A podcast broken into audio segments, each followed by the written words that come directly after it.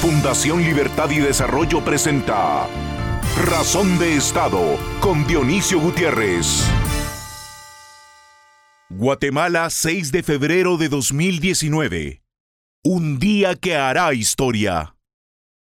El Ministerio Público, a través de la Fiscalía Especial contra la Impunidad, pidió el retiro de la inmunidad a Sandra Torres por cometer delitos electorales. Cuando la UNE y Sandra Torres gobernaron de 2008 a 2012, Guatemala sufrió de forma dramática el avance y la profundización de lo que conocemos como la captura del Estado. Se derrocharon cuatro presupuestos nacionales para promover un proyecto electorero y clientelar al mejor estilo chavista.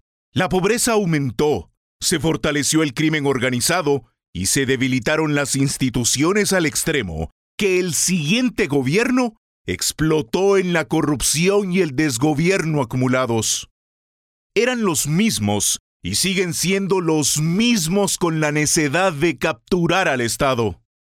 Llegó la hora de destapar la gran corrupción de uno de los grandes protagonistas del Estado criminal, que mantiene a Guatemala en el subdesarrollo y la pobreza. Guatemala sufre porque la democracia y sus instituciones fueron puestas al servicio de grupos criminales que pretenden convertir al país en su finca. El retiro de inmunidades y el inicio de acciones penales a la clase política incapaz y corrupta revive el espíritu de 2015 y fortalece el ánimo ciudadano. Sigan adelante, Ministerio Público y Fiscalía Especial contra la Impunidad. Guatemala y su pueblo están con ustedes.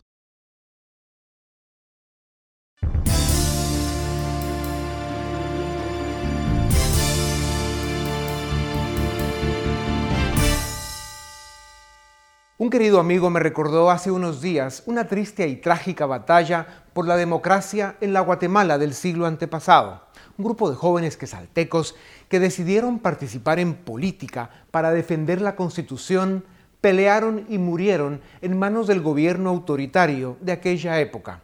Fueron enterrados en una fosa común y en su tumba quedó grabado un epitafio que dice, su amor por la libertad los hizo héroes, su odio a los tiranos los hizo mártires.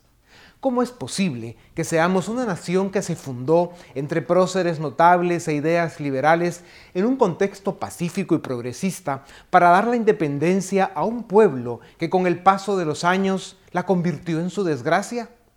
Lejos de haber construido una democracia de instituciones y de ley, vivimos un subdesarrollo político humillante y vergonzoso. Desde 1985, el inventario de las grandes noticias para Guatemala se reduce a cuatro eventos. La apertura democrática, el final del conflicto armado, el Tratado de Comercio y la caída del velo del Estado criminal en 2015. Importantes pero insuficientes y para la mayoría de poco han servido. La noticia que Guatemala necesita escuchar es que sus jóvenes, que son la mayoría, decidieron dar un paso al frente y participar activamente en su vida cívica y política. Son muchas las consecuencias que ha provocado nuestra incapacidad para enfrentar el gran desafío que es la renovación ciudadana. Y la más grave es que nuestro modelo político está agotado. Ustedes, los jóvenes, poseen un valor extraordinario que es siempre el motor y la energía para enfrentar la vida y sus batallas. Es la ilusión por la vida y lo que ella les ofrece, pues a pesar de todo les permite mantener viva la esperanza en el mañana. Podremos tener diferencias conceptuales o ideológicas, pero tenemos un destino común. La riqueza de las naciones está en su gente, su cultura y su compromiso con su país. Los jóvenes de Guatemala son la mayoría y más que el futuro, son el presente. Para salvar su destino, desarrollen la cultura de la libertad e intégrense a la acción cívica y a la vida política. Cuando la juventud dice presente en la vida política de las naciones, la sociedad recupera la imaginación, la confianza, el compromiso y la ilusión, condiciones indispensables para fortalecer la justicia, subir el nivel de vida de la gente y devolver al ciudadano el derecho a la esperanza. cuando los jóvenes decidan rescatar la política con valores, preparación y aprecio por la democracia liberal y republicana y respeto por el Estado de Derecho, Guatemala crecerá en prosa libre, invadiendo mentes y corazones y transformando la realidad de una nación que quiere vivir con dignidad. Llegó la hora de que los jóvenes pidan la palabra para encontrar el espíritu perdido de la democracia en un poema La libertad, un verso convertido en una marea de protesta, como algo que viene creciendo paso a paso con el grito en la plaza, con el voto en la urna, con el alma libre y comprometida con la nación. A continuación, el documental En Razón de Estado. La generación de ciudadanos que nació entre los 50 y 60 moldearon la política de finales del siglo XX e inicios del XXI. Hoy en día, toca a los millennials, nacidos entre los 80s y 90s. Estos jóvenes tienen menos de 40 años y están muy influenciados por la revolución de las telecomunicaciones y las redes sociales. En economía, los millennials son más favorables al consumo inmediato que al ahorro. Prefieren gastar en viajes y comida que invertir en una vivienda. También son más dados a emprender que a trabajar para otros. Hay casos en que esperan el absurdo que el gobierno sea su fuente de ingresos. En política, profesan un discurso antisistema y suelen votar, sin mayor información, por la opción que les prometa poner fin a poderes tradicionales. Las encuestas muestran que los jóvenes son más abiertos a la migración y a la diversidad cultural, que están más preocupados por el medio ambiente y el calentamiento global que los viejos y son más abiertos al comercio libre entre países. Sin embargo, la cultura antipolítica y su falta de interés en la cosa pública les ha impedido tener mayor influencia en las decisiones de Estado. Por ejemplo, cuando en 2016 se celebró el referendo para determinar si el Reino Unido debía permanecer o salir de la Unión Europea, las encuestas mostraron que el 70% de los jóvenes menores de 24 años quería permanecer en la Unión Europea, comparado con el 40% de mayores de 65 años que quería el Brexit. Sin embargo, el 90% de mayores de 65 años acudió a las urnas contra el 64% de jóvenes. Siendo más, perdieron los jóvenes.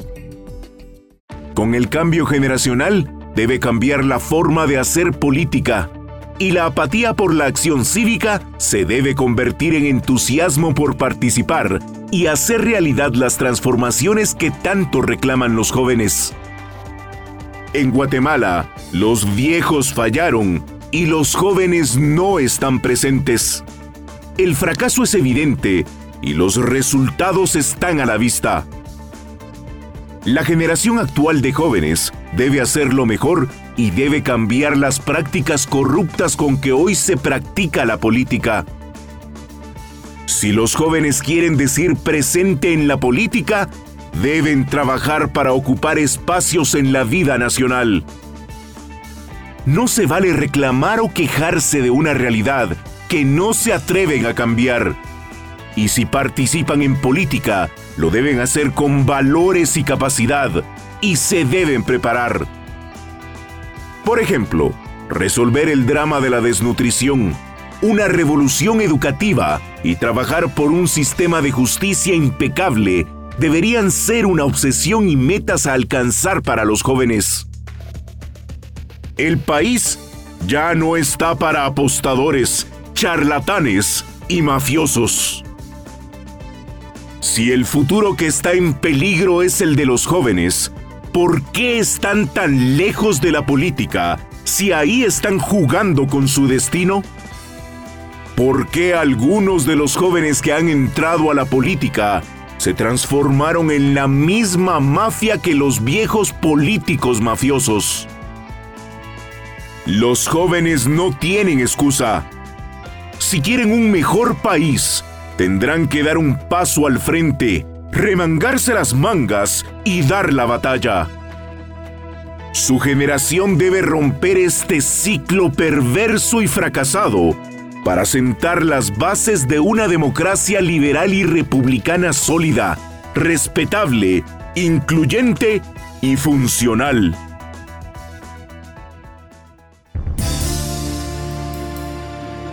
A continuación, una entrevista exclusiva en Razón de Estado. Bienvenidos, es un gusto estar de nuevo con ustedes en Razón de Estado. Hoy tenemos el gusto de presentarles a David Smolansky. Él es un venezolano de 33 años, dirigente del Partido Voluntad Popular, partido de Leopoldo López, que como ustedes saben es un preso político en Venezuela. A tres generaciones de la familia de David les tocó huir del comunismo. Tu abuelo salió de Ucrania por la época de la Unión Soviética comunista, tu padre tuvo que salir de Cuba y tú tuviste que salir de Venezuela. Tu familia sabe escoger muy mal las geografías, pero ya nos vas a contar del tema. Eh, además, eh, eh, David Smolansky fue alcalde del municipio El Altío en Caracas a los 29 años y fue reconocido como el joven político sobresaliente del mundo en 2015. El 9 de agosto de 2017 en plenas protestas de calle, fue destituido por el Tribunal Supremo de Justicia por órdenes de Nicolás Maduro y fuiste inhabilitado para ejercer cualquier cargo público. Eh, obviamente amenazado de irse a la cárcel, tomó la decisión de salir corriendo, lo cual fue muy buena decisión. David, gracias por darnos un rato. Eh, sin duda alguna, tus hijos y tus nietos y bisnietos tienen que escoger mejor la geografía para no seguir cambiando el país porque es impresionante. Por eso de repente no nos conviene que llegues a Guatemala, porque si te instalas allá y la tradición se mantiene, tendrían que salir de Guatemala y eso querría decir que Guatemala, como dijeron alguna vez del Perú, se jodió. Mira, David, em, hoy en día en el mundo y particularmente en Guatemala hay un desprecio absoluto por parte de la juventud hacia la política. La, gran pregunta es, ¿la política eh, se arruinó, se fue al traste porque la juventud no participó? Eh, o la juventud no quiere participar porque la política está en ruinas y nadie la respeta? Bueno, primero muchísimas gracias por la, por la invitación y el próximo destino que tendrá mi familia será Venezuela, una Venezuela libre, una Venezuela con democracia y una Venezuela donde abunden las oportunidades. Em, yo creo que hay una combinación, yo creo que eh, ha habido algunos problemas este, en, en ciertos países de América Latina donde no se ha permitido la renovación en los partidos. Y al no permitirse la renovación en los partidos, pues la juventud se decepciona y simplemente busca eh, otras áreas eh, para trabajar, otras áreas para servir, otras áreas para ¿La culpa la tienen los viejos entonces que se quedan son algunos casos donde no se renuevan los liderazgos, ¿no? Y en otros casos creo que también la juventud se ha decepcionado de muchos sistemas donde la corrupción ha sido lo que ha prevalecido. Este, yo como alcalde del municipio de Latillo tuve dos prioridades. Una, el tema de seguridad ciudadana, donde pudimos disminuir los secuestros más de 80%. Y en segundo lugar, el tema de la transparencia, donde hicimos de Latillo uno de los tres gobiernos locales más transparentes de Venezuela, según Transparencia Internacional.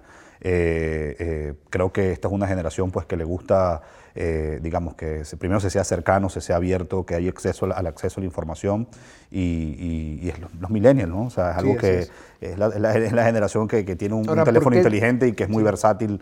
¿Por qué tú sí decidiste participar en política, incluso correr para alcalde de una comunidad y ganar?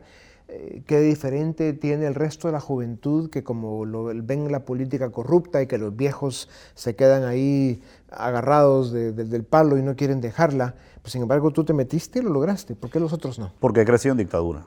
Yo no, yo no conozco algo diferente en Venezuela. Es decir, eh, mi generación en Venezuela eh, eh, creció o, nació en dictadura. Cuando llegó Hugo Chávez al poder, yo creo que tenía 13 años de edad, apenas comenzaba el bachillerato. esa Venezuela abundante, esa Venezuela eh, eh, que recibió a tantos inmigrantes, esa Venezuela donde había alternabilidad de poder, donde había separación y autonomía de los poderes públicos, yo no la conocí. Y mucha corrupción. Y mucha, y sí, también. Y, y, que fue de alguna manera lo que le abrió el espacio a un personaje como Chávez que fue a pelear en contra de las élites y de, y de esa corrupción que se había enquistado en el Estado. Totalmente, y que si bien es cierto, hubo, hubo falta de transparencia en esos 40 años de democracia, sobre todo en los segundos 20 años, eh, y es que está mal, pero es incomparable a los 200 mil millones de dólares que se han desfalcado en estos 20 años, que ha sido uno de los mayores desfalcos de la historia contemporánea de la humanidad.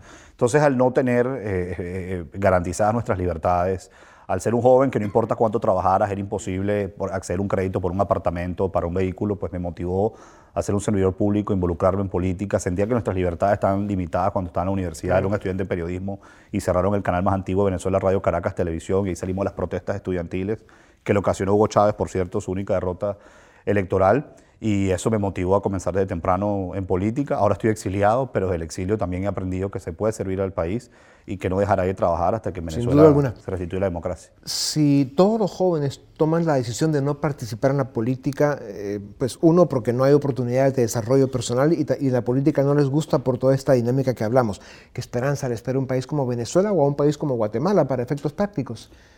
O sea, la juventud tiene que tomar la decisión de remangarse las mangas y dar un paso al frente. Totalmente, totalmente. No podemos darle los espacios a otros. Eh, los jóvenes tenemos que involucrarnos en políticas, tenemos que asumir el servicio público por vocación y convicción. Debemos tener como prioridad la transparencia en el servicio público. Eh, además de eso, yo creo mucho que los liderazgos mesiánicos deben también desvanecerse y construir más un liderazgo eh, en equipo, gente que sea capaz cuando asuma responsabilidades de llevar las riendas eh, eh, de un país y de eso yo me siento profundamente orgulloso de la generación que formo parte en Venezuela, porque estoy seguro que será la generación que contribuirá no solo al rescate de la democracia en mi país, sino ayudará a su reconstrucción. Claro, sea una sociedad despolitizada o el activismo a la antipolítica es un absurdo completo. Completamente. Eh, la, antipolítica le hace el juego a las tiranías. La antipolítica le hace el juego a, a las demagogias, a los populismos, le hace el juego a que eh, lleguen las personas menos transparentes eh, eh, al poder. Que los partidos tienen desaciertos, sí. Que los partidos tienen fallas, sí. Pero no hay que ceder espacio. Yo parto de esa base que en política uno no puede ceder espacios y hoy la juventud latinoamericana tiene mucho que decirle a nuestra región y al mundo. Seguro. ¿Cómo se puede sanear un sistema político corrupto? ¿Por dónde se empieza? Bueno, como lo dicen los americanos, la accountability. Eh, no hay que tenerle miedo a ser evaluado, no hay que tenerle miedo a tener un gobierno eh, eh, abierto, no hay que tenerle miedo a utilizar herramientas tecnológicas que eliminan corrupción, que eliminan gestores. Yo creo que eso es lo, es lo más importante y cuando uno decide ser político, uno decide ser un servidor público, tiene que estar muy claro que en cierta forma está haciendo un sacrificio, que no va a asumir un cargo para lucrarse, que va a tener algún desprendimiento en cuanto a alguna aspiración económica o alguna vida eh, opulenta, pero bueno, eso es algo de convicción, de vocación, pues. Para la mala suerte de los latinoamericanos, el socialismo del siglo XXI llegó a nuestro continente en un momento en el que las materias primas eh, estaban con precios muy altos y entonces países como Bolivia, Venezuela con el petróleo, Ecuador, la misma Argentina, eh, Brasil por supuesto, llegaron gobiernos populistas y encontraron, claro, las arcas llenas de dinero porque había precios muy buenos y muchos ingresos. Esto fue una desgracia porque entonces se subieron por una temporada en, esa ola de exceso de dinero y lo malgastaron en todos los programas clientelares, en corrupción y en votar dinero para, por todos lados, comprándose los procesos electorales y al final cooptando el Estado, manipulando el sistema electoral de cada país. Eso cambió. Los precios han venido bajando, eh, se encontraron con la realidad de que administrar un país tiene que hacerse de forma responsable, pero al final Venezuela es el drama más grande de América Latina porque se llevó a los extremos eh, donde estamos viendo desnutrición en adultos, incluso sin contar el resto del drama humano que aquello vive, pero así cayó Bolivia, Ecuador, que está saliendo, Nicaragua, que está ahorita atrapada. Eh, algún nivel de problemas en El Salvador, o sea, seguimos teniendo un problema grave en América Latina. Eh, ¿Cómo se evita que lleguen estos personajes mesiánicos y convenzan a los pueblos y que conviertan a estas naciones en fincas? El socialismo del siglo XXI no solo le hizo daño a Venezuela, sino le hizo daño eh, a la región. Se caracterizó, en primer lugar, por ser profundamente corrupto. En segundo lugar, eh, se caracterizó por decepcionar a mucha gente que creyó en ese liderazgo. En tercer lugar, además de eso, fue eh, algunos de esos países, como el caso de Venezuela, territorio de protección para grupos irregulares, para actividades ilícitas. Y en cuarto lugar, este, todo eso pues, se transformó en más pobreza y en menos libertades eh, eh, para la gente. Yo por eso creo, como te decía anteriormente, que uno, los jóvenes debemos involucrarnos en política, dos, que no hay que tenerle miedo a los partidos, tres, que cuando se asume la administración pública hay que hacerlo por vocación y convicción, cuarto, que hay que tener transparencia como prioridad y quinto, que... Em, hay que entender, por muy lugar común que suene, que las personas pasan y las instituciones quedan. Y por eso yo creo mucho en el liderazgo en equipo para construirlo y sobre todo eh, cuando toca asumir las riendas de, un país. No es solo un presidente, son los ministros que lo, que lo acompañan. Y cuando tú dices liderazgo en equipo, ese es uno de los temas que hemos encontrado que asustan a la juventud a participar en los partidos políticos, porque tal vez son uno, dos, tres, cuatro jóvenes que quieren ir a un partido político, pero tienen la experiencia o han escuchado que cuando entran se los comen, los, los desaparecen, se pierden en ese mundo complejo de, la manipulación que hay dentro de los partidos políticos, pero si son eh, cantidades de jóvenes grandes, o sea, muchos jóvenes los que deciden participar, es mucho más fácil tomar incluso control de los partidos políticos o no. Sí, y además de eso hay que actuar con determinación y personalidad. Y si uno ve algo en su partido que no le gusta, pues hay que decirlo y hay que debatirlo internamente. Eh, eh, y si bien es cierto, yo soy los que cree que los trapos sucios, como dice el dicho, se lavan en casa. Eh, eso no pues aplica a un partido político. Bueno, yo sí creo, pues en mi partido se aplica. Este, yo cuando he tenido diferencias a lo interno de mi partido o a, lo o a la, coalición opositora, lo he expresado nuevamente está con la autenticidad, con la determinación y con la voluntad con la que se suman eh, eh, los distintos desafíos. Un país como Guatemala, que tiene unos índices sociales brutales y como lo dijo Moisés Naim en alguna oportunidad, tiene todos los ingredientes, no le falta ni uno solo, para correr el peligro de caer en un sistema populista, en un, sistema de personajes mesiánicos que llegan al poder y hacen cualquier cosa. ¿Cómo ves tú a Guatemala en, ese contexto ¿Y, qué riesgos eh, le ves y qué le dirías tú a la juventud? Bueno, en primer lugar, como venezolano, debo decir que eh, agradecemos el esfuerzo que ha hecho mm, eh, Guatemala, estando dentro del Grupo de Lima y tiene una posición muy firme y muy frontal en contra de la dictadura de Nicolás Maduro. Eh, eh, pero firme y frontal, pero sin muchos efectos. Bueno, pero ha sido un país, pero ha sido un país que ha, denunciado la violación masiva de derechos humanos, que forma parte del Grupo de Lima y que al menos no le importa Maduro al menos, al menos ha dado, al menos ha dado un paso que otros países de América Latina aún no han dado. Sí. Ahora bien, pues evidentemente se tienen que colocar todos los anticuerpos para, que, eh, eh, para evitar eso que comenta Naim, de que eh, llegue algún liderazgo populista que también lleve a Guatemala por los destinos de más pobreza, de más desigualdad y sobre todo de menos libertades. Y lo que hay que entender... Corrupción, partidos políticos disfuncionales. Exactamente. Y lo que hay que entender es que el régimen de Maduro busca eso en la región. O sea, es decir, lo que está sucediendo hoy en Venezuela no solo afecta a los venezolanos, lo que hoy está sucediendo en Venezuela afecta a los latinoamericanos. Mientras perdure la dictadura de Maduro, disculpa que me explica, me, extienda, mientras perdure la dictadura de Maduro, eh, más amenaza para la región. Mientras más rápido se restituya la democracia en Venezuela, pues más beneficioso para la región. David, sin duda alguna, la batalla en Venezuela es extraordinaria y, si bien es cierto que hoy que ya no tienen las cantidades de dinero que llegaron a tener por los precios de materias primas, principalmente el petróleo, son mucho más débiles y no pueden hacer todo el daño que hicieron, Guatemala estuvo muy cerca de caer en, manos de ese movimiento del socialismo del siglo XXI. Hubo un gobierno en la época del 2010 de Álvaro Colón, la UNE, con la primera dama encabezando ese movimiento, Sandra Torres, que va a volver a ser candidata a la presidencia en el próximo proceso electoral, y eh, estaban totalmente articulados con ese movimiento en el 2007-2008, cuando Chávez estaba fuerte todavía. Em, y la tenemos ahora de candidata otra vez. Eh, por supuesto con máscaras y con toda esa hipocresía que hay en la, en la política. Em, ¿Qué le dirías a los jóvenes guatemaltecos eh, para terminar de, cómo deben estar presentes en la política para evitar que su país sea manoseado por esta politiquería autoritaria que hace tanto daño? En primer lugar, no temerle la política. Eh, la política cuando se ejerce con principios y valores puede ser la profesión más hermosa que hay en el mundo. En segundo lugar, una vez que ejercen la política, háganla con eh, profunda vocación y convicción de servir. En tercer lugar, eh, siempre en cualquier política pública que implementen seguridad, educación, salud infraestructura, tengan eh, como obsesión la transparencia. En cuarto lugar, siempre tengan una actitud con determinación y voluntad para lo que hagan. Y en quinto lugar, quieran a su país. Yo creo que cuando la libertad no se sabe lo que es hasta que se pierde. Y eso lo he vivido y por eso los jóvenes guatemaltecos les digo que se involucran en política y que haber una generación dispuesta a preservar la democracia en nuestra región. Te felicito, sigue adelante. Qué bueno que saliste de Venezuela, no hay que dejarse agarrar. Con ustedes volvemos en un momento para seguir en Razón de Estado. A continuación, el debate en Razón de Estado Bienvenidos al debate en Razón de Estado. Esta noche nos acompañan en nuestro panel Luis Miguel Reyes, quien es director del área social de la Fundación Libertad y Desarrollo, Claudia Méndez, que es periodista del programa radial y de televisión con criterio, y el licenciado Alejandro Valdizón, abogado y analista político. Bienvenidos a este interesante debate. Muchas gracias.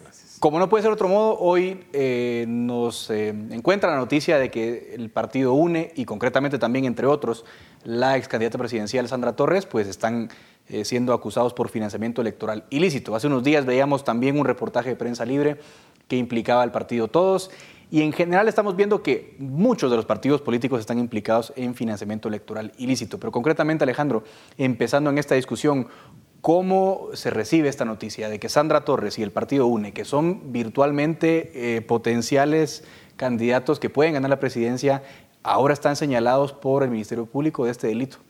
Sí, este es un tema, digamos, es una noticia muy puntual, un tema muy puntual que, que obviamente tiene un impacto fuerte eh, tratándose de la persona de quien se trata, ¿verdad? que sabemos que tiene una alta probabilidad de al menos disputar una segunda vuelta y de hecho ya lo hizo. ¿no? Eh, yo creo que todo el mundo va a mm, cuestionar o especular sobre la temporalidad. Empecemos por ahí, digamos, ¿por qué en este momento? Es decir, cuáles habrán sido las razones de que justo en este momento era, había quienes eh, reclamaban que por qué no antes, habrá quienes vayan a reclamar de por qué hasta ahora que ya está virtualmente inscrita como candidata, ¿no? Eh, el otro tema es el aspecto que tendrá que ver con cómo se diluciden estos procesos de antejuicio. Eh, tendrá que haber, digamos, el aspecto pesquisidor, tendrá que venir la resolución de la Corte. Desde luego que esto es susceptible de un amparo. Sabemos que en materia electoral eh, los temas eh, de amparo o en época electoral los temas de amparo eh, se reducen, sobre todo pues, por su condición de candidata, pero sería difícil, creo yo, pensar que este es un tema que quede resuelto previo por lo menos a la, a la primera vuelta electoral, así sean una cuestión de meses. Yo creo que es una cuestión que no va a haber una resolución definitiva. Y entonces será de ver qué pasa si eventualmente pasa una segunda vuelta, no se diga qué pasa si gana la presidencia y posteriormente se le, se le levanta el tema. Eso de por sí no es impedimento, pero lógicamente eh, un aspirante serio a la presidencia con un proceso penal ya bastante encausado, ¿Qué pasaría en el momento, por ejemplo, que hay alguna, no sé, alguna acción más concreta, como una detención, algo así, y ella ya a punto de asumir la presidencia ya en el ejercicio del cargo? Entonces, de verdad que creo que es un tema que va a dar mucho para los próximos meses. Y eso quiero ir, Claudia, porque efectivamente ella no, por esta acusación, no deja de ser candidata presidencial desde el punto de vista legal. Pero ¿cómo va a encarar una elección una persona señalada de financiamiento electoral ilícito? También recordando que su partido tiene al expresidente de Colombia, todo su gabinete o una parte de él procesados por corrupción. Es decir, al margen de las consideraciones jurídicas o legales, ¿cómo va a hacer campaña una candidata con una acusación en medio de las elecciones? Sí, yo creo que es importante eh, salirnos, por ejemplo, de los puntos que nosotros estamos viendo y tratar de observar el proceso por un todo. Tú mismo lo dijiste, este es el tercer caso al que la UNE se ve sujeta a llegar a los tribunales para explicar causas que no se engloban bajo otro capítulo que no sea la corrupción. Recordemos cuántos de sus diputados fueron llevados a los juzgados acusados de plazas fantasma. Ese proceso apenas se encamina, pero vimos a los diputados más prominentes, por ejemplo, César Fajardo, que llegó y que guardó prisión. Muchos integrantes de esa junta directiva que la UNE por primera vez integró durante el gobierno del Partido Patriota. En segundo lugar, el gabinete en pleno estuvo en prisión. Y entonces Sandra Torres era la fruta que faltaba que cayera del árbol definitivamente, pero ante la opinión pública, ¿cuál era la pregunta predominante? Y Sandra, ¿para cuándo? Ese para cuándo llegó justamente ahora que está abierto el proceso electoral. Ese es el primer punto de análisis. estaba sacudiéndose ese árbol y estaban cayendo todas sus frutas. Ella hacía falta, hoy ha caído. Es muy válida la pregunta que hace el licenciado Valdizón en cuanto a por qué en este momento. Pero ahí es donde yo quiero llevar el, digamos, la pregunta o los ojos hacia lo siguiente. Realmente solo estamos viviendo un proceso. Y lo que vemos en cada mes, en cada año, son los puntos de una línea sucesiva. Empezamos en 2015. ¿Cuál de los candidatos, cuál de los partidos que participaron en esas elecciones queda hoy de pie? prácticamente no hay ninguno. Que no se nos olvide que el candidato que, que se quedó en tercer lugar está preso en Estados Unidos, enfrenta ya un proceso por lavado de activos. Hablo de Manuel Valdizón, que no, se nos olvide que el candidato ganador, es decir, el presidente de la República, también ha sido sujeto de antejuicios y que tampoco se nos olvide que el secretario general de la UNE también se enfiló hacia los juzgados. ¿Cuál de los partidos no ha sido susceptible de una acusación de financiamiento electoral ilícito. Bueno, la película más grande, por supuesto, Luis Miguel, es que hay muchísimos partidos acusados, pero antes de entrar a la, discusión general de todos, en el caso concreto de la UNE, por ejemplo, vemos una narrativa, por lo menos que ha tenido alguna atracción, de que prácticamente la UNE había salido indemne de los casos, aunque Claudia ya mencionaba que había otros casos eh, que relacionaban a la UNE que ya habían salido a discusión, pero ciertamente Sandra Torres, que era para muchos ese personaje público que debía estar implicado en una acusación, es hasta ahora que la acusan. ¿Importan los tiempos? ¿Realmente tiene razón esa narrativa de, bueno, la tocan hasta ahora porque ya tiene antejuicio y, y esto todo ha sido un teatro para favorecerla a ella misma? Bueno, importan los tiempos en el sentido que este es el peor momento para ella, para que salga este caso. Claro, hubiera sido peor tal vez ayer, o anteayer, antes de que se lograra inscribir, pero ya hoy, digamos, correr una candidatura presidencial que además se veía importante con un caso de este, de este tipo encima, creo que ya se le complica a ella la, la, candidatura. Yo, yo dudaría que con esto ella pueda llegar a segunda vuelta. O sea, creo que esto sí le pega un golpe duro a ella y al partido, además, que era un partido importante para estas elecciones. Ahora, eh, yo creo que esto es una mancha más para el Tigre que era la UNE, ¿verdad? Eh, Simplemente era un partido que hace, hace unos meses era acusado por Inside Crime eh, de recibir dinero en narcotráfico. Eh, a Sandra Torres se le ha acusado de usurpar funciones mientras, mientras estuvo Álvaro Colón en la presidencia. Eh, y además casos de corrupción y demás escándalos. Ya esto, era, esto es ya solo como la gota que derrama el vaso de, la UNE y que viene finalmente a decir, bueno, sí, aquí ya hay un caso formal en contra de esta persona y a ver si eso le afecta en sus pretensiones presidenciales, que debería ser así. Ahora, eh, lo que sí es importante es ver que esto es, esto es un caso dentro de muchos que afectan a muchos partidos que van a correr ahora. El partido Todos, Fuerza, también lo vimos ayer, un, proceso en contra de Mauricio Radford, el, candidato presidencial de ese partido, eh, y además varios otros partidos que están metidos en esta dinámica de financiamiento electoral ilícito. Van a ser unas elecciones atípicas con varios partidos señalados. A ver qué pasa, ese es el Alejandro, eso, eso del tiempo me parece curioso ahondarlo más. O sea, el tiempo es, Luis Miguel está diciendo prácticamente, miren, este momento es peor incluso para la UNE porque no puede proclamar otro binomio, porque si se ve envuelto en una acusación a media elección, prácticamente no solo le afecta a Sandra Torres, sino que también estaría afectando al resto de la UNE. Y además, perdón, y además no puede usar el argumento de que no la dejaron correr porque ella va a correr, simplemente va a correr con un caso encima. ¿Eso es peor o es mejor en términos de tiempos? Es, relativo y es un tema, pues habrá que especular un poco sobre el, sobre el aspecto, pero digamos, tratemos de hacer una especulación razonable. Eh, alguien podría plantear la tesis que esto es para afectarla y o incluso para beneficiar a otras personas. Es decir, ¿qué tal si proponemos una tesis en el sentido sacamos a Sandra del ring justo en el momento donde el partido no puede tener reacción, ¿a quién va a favorecer eso? Por ejemplo, ¿quiénes serían, digamos, los rivales de su lado del espectro o de su caudal político que podrían asumir ese, ese rol? Podría ser una Tel Maldana, por ejemplo, podrían ser otros personajes ahí. Se podría enfocar este problema desde ese punto de vista, o este tema.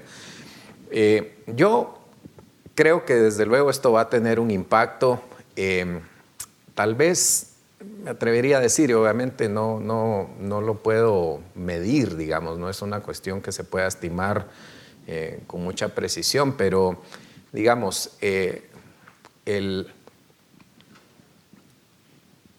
el rechazo a Sandra Torres es generalizado en una parte de la población. Esto no va a cambiar nada. Es decir, en dado caso suma un rechazo que ya está. Ese antivoto alto va a seguir.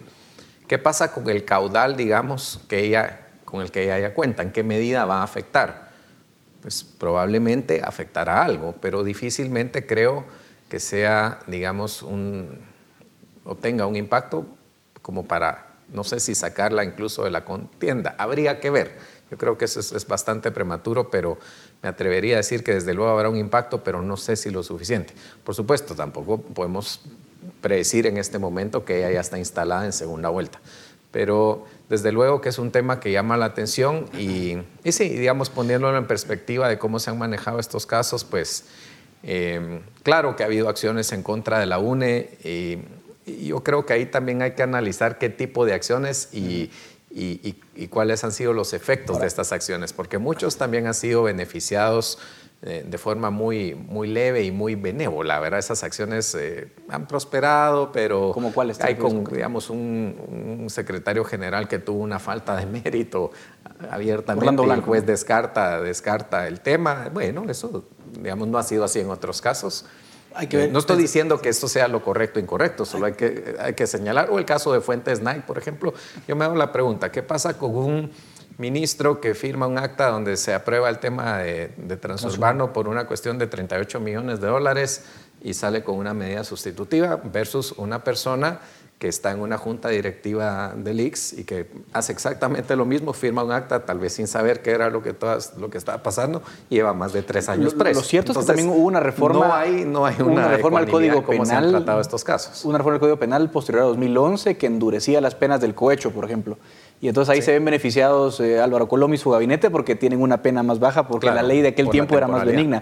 Pero vamos al punto, Claudia, digamos, de estas especulaciones que podemos hacer, ¿no? Porque como lo decía Alejandro, uno puede especular entre quién, quién gana y quién pierde este tipo de acciones, pero realmente hay alguna forma neutral de atacar a un candidato cuando es un tema de corrupción. Es decir, siempre los efectos de los casos de corrupción difícilmente serán neutrales. O sea, alguien, alguien tendrá una ganancia, digamos, sea electoral o no electoral, de un caso como este. O sea, por eso digo que el tema de los tiempos es delicado. ¿Qué tanto se puede ser, eh, digamos, un fiscal que acusa a los diferentes partidos de corrupción sin afectar el tablero político. ¿Es eso posible? No, no es posible. Y prácticamente son todos los partidos los que se encuentran en las mismas condiciones, acusados de unos u otros hechos, pero el financiamiento electoral ilícito ha venido a transformar el tablero político que nosotros teníamos desde 2015 hasta el 2019 y no ha concluido. Si ustedes se dan cuenta, esta semana Prensa Libre ha publicado esa investigación en donde está apuntando hacia todo el financiamiento de todos.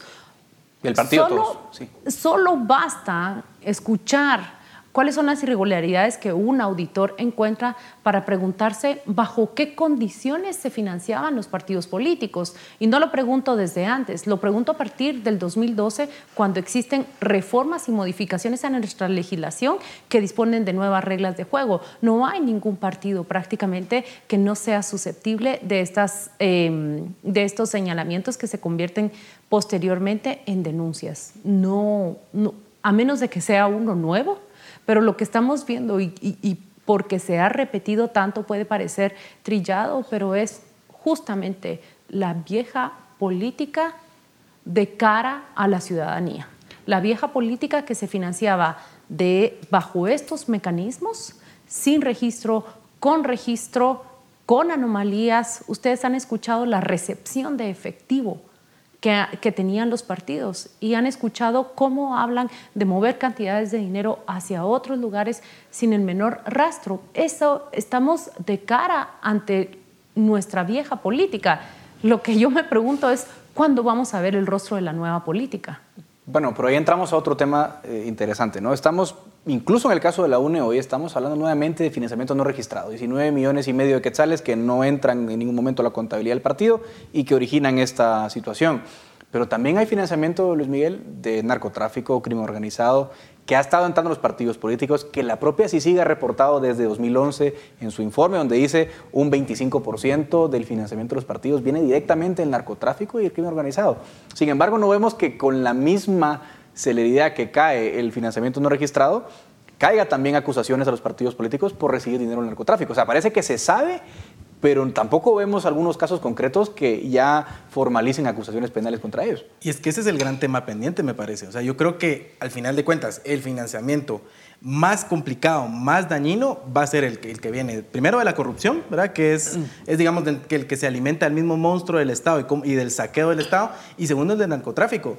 Digamos, eh, la UNE tiene unas acusaciones de parte de, de Inside Crime de, de recibir dinero de, de, narcotráfico. O sea, ahí hay un tema que está pendiente de investigar. Ahora, yo creo que lo que ha pasado aquí es que lo que hemos visto es que están tratando de raspar la punta del iceberg, ¿verdad? Lo que es más fácil de encontrar, que es el dinero que es visible. Ahora, esperemos que con esto se pueda de develar qué es lo que hay abajo, en la parte de abajo del iceberg, y poder realmente eh, darnos cuenta quién estaba financiando los partidos políticos. Porque aquí, porque aquí se sabe, y lo decías bien, se sabe muy bien que hay dinero en narcotráfico, se sabe que hay dinero del, del mismo caso de corrupción, ya se está viendo también, digamos, Gustavo Alejos, que está involucrado en distintos casos relacionados a, también a financiamiento ilícito, e incluso con varios partidos. Hablando del tema del, del Patriota y de la UNE, eh, pues vemos ahí que, que, ya empiezan a salir otros actores eh, que se ven involucrados en diferentes casos. Ahora, lo que, lo que sí es importante es, es que empecemos a ver más casos de estos. Ojalá se pueda seguir con este proceso y que podamos ver eh, que el problema es más grave de lo que se parece. Por, por, eso pregunto, sí, a los tres, o sea, es decir, vamos a ver, y me parece positivo que se, haya, que se haga una persecución al financiamiento no registrado, pero el narcotráfico va a seguir financiando campañas. Es que hasta el momento el único registro público que existe con alguien que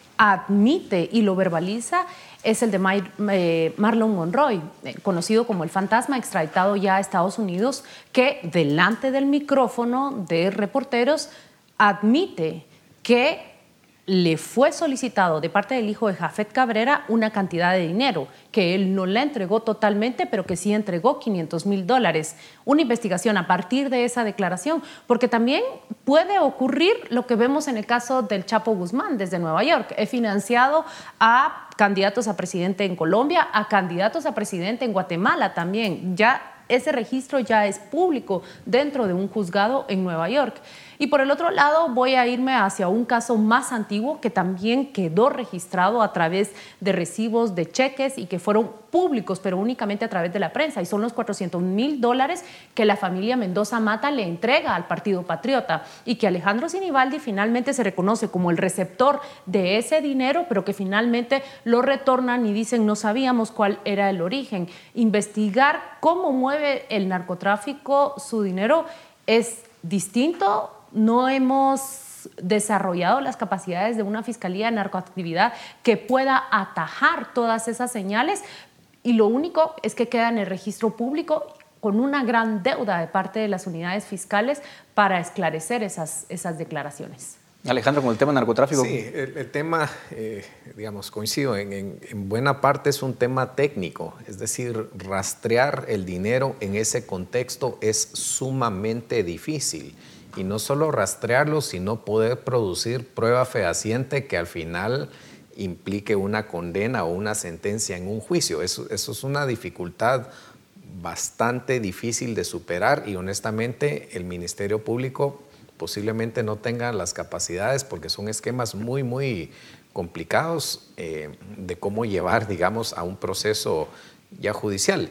Y obviamente, pues hay que reconocerlo, también son temas de poderes e intereses de mucho peso que afectan a toda la clase política, que simple y sencillamente yo pienso que a la par de eso hay una renuencia a no querer entrarle al tema, a no tocar. Es decir, son poderes muy fuertes eh, que simple y sencillamente no se quieren afectar. Así es, bueno, al final de cuentas, el tema de financiamiento ilícito eh, justamente narcotráfico, crimen organizado, va a ser la gran asignatura pendiente de nuestra lucha contra la corrupción. Les agradezco a los tres por acompañarnos en este interesante debate. Es momento de dar fin a este segmento y de pasar al análisis en razón de Estado.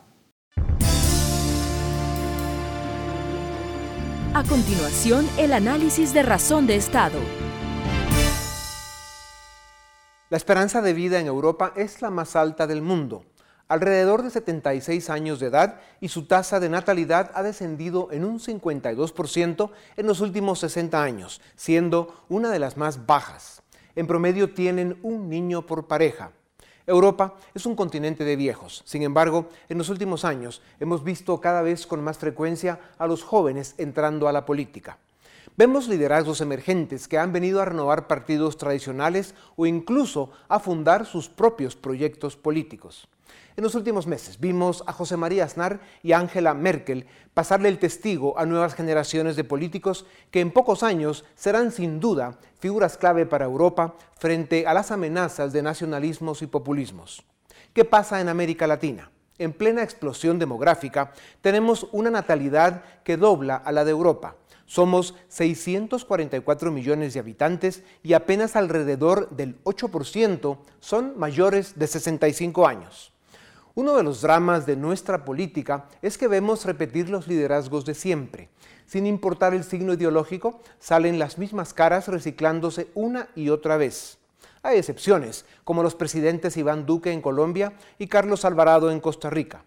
Guatemala no es la excepción. Cerca del 72% de la población es menor de 34 años, lo que significa que la mayoría nació a partir de la llamada apertura democrática de los 80. Sin embargo, basta con mirar la composición de nuestra arena política para confirmar que quienes mandan son la misma política rancia y apestada de siempre. Es su negocio y sus jóvenes herederos en el Congreso, lejos de renovar el sistema, se acomodan y lo dejan en la inmovilidad que tanto gusta a las élites cavernarias de siempre. La indiferencia de los jóvenes por la política crece cada día más. Esto tiene una clara explicación.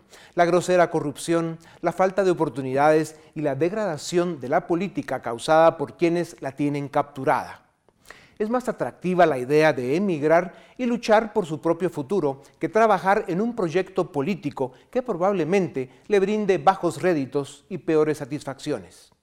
En este año electoral, Guatemala perderá otra oportunidad más para renovar su política. La ausencia de ideas, proyectos improvisados y oportunismo son la norma en nuestros procesos políticos. Esto debe cambiar. Los políticos de hoy ahuyentan a los jóvenes y provocan que perdamos el capital humano más preciado de la nación. Rescatar la política, devolverle brillo, honor y dignidad es el desafío más grande de nuestro tiempo. Comprender que solo con la formación de una nueva generación de dirigentes, tecnócratas y estadistas, Guatemala tiene la posibilidad de salvar su destino.